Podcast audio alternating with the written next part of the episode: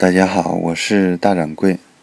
今天同大家分享的是马伯庸的一篇文章：年纪越大，胆子越小。年纪越大，胆子越小。我比现在年轻十岁的时候，觉得世界上的一切都不足以让人胆怯，每天想的都是如何冒险，如何闯荡。美国打伊拉克的时候，我正好在新西兰念书。有一天看了新闻，脑子一热，跑到当地旅行社询问如何去伊拉克。旅行社的人听了我的要求，受到了不小的惊吓，问我为什么去。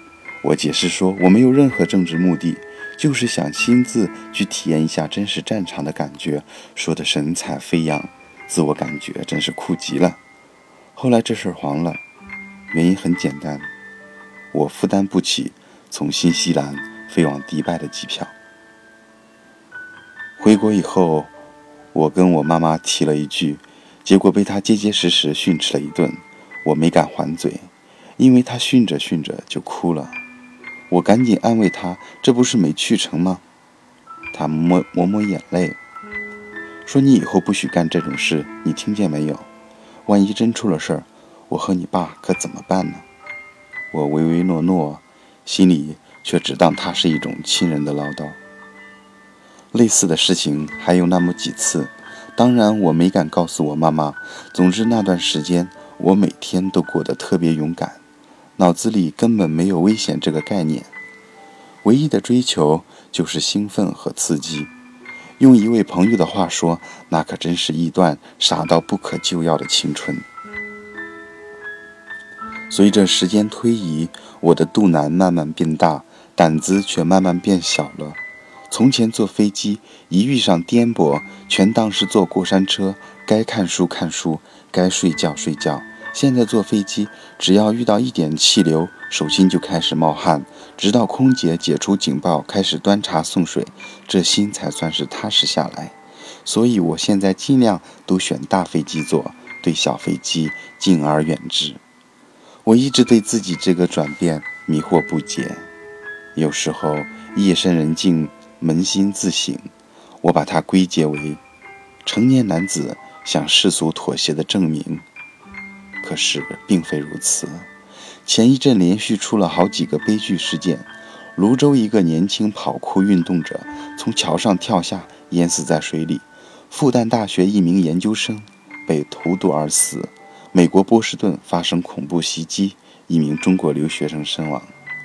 我第一个反应不是这样的年轻人死得太可惜，而是他们的父母听到这样的消息该怎么办？后来我去查新闻细节，泸州去世的小伙子是单亲家庭，妈妈长期患有抑郁症，儿子是他唯一的精神支柱。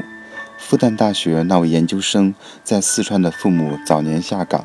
母亲常年患病，儿子是这个家庭唯一的希望。看到这些细节，我的心愈加难受。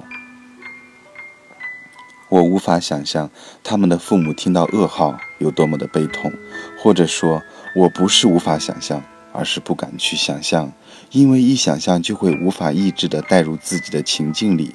如果我出了事，我的爹妈该是什么反应？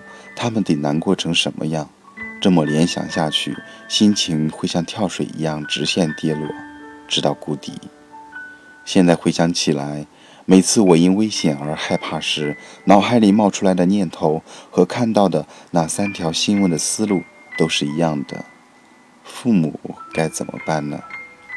所以我最怕的不是自己死去，而是怕父母白发人送黑发人。一想到老爹老娘因此而受到打击，我的内心。就惶恐不安。我的一个朋友也有类似的感觉，他告诉我，他现在很小心，过马路一定会先左右看，按时锻炼身体，尽量不熬夜。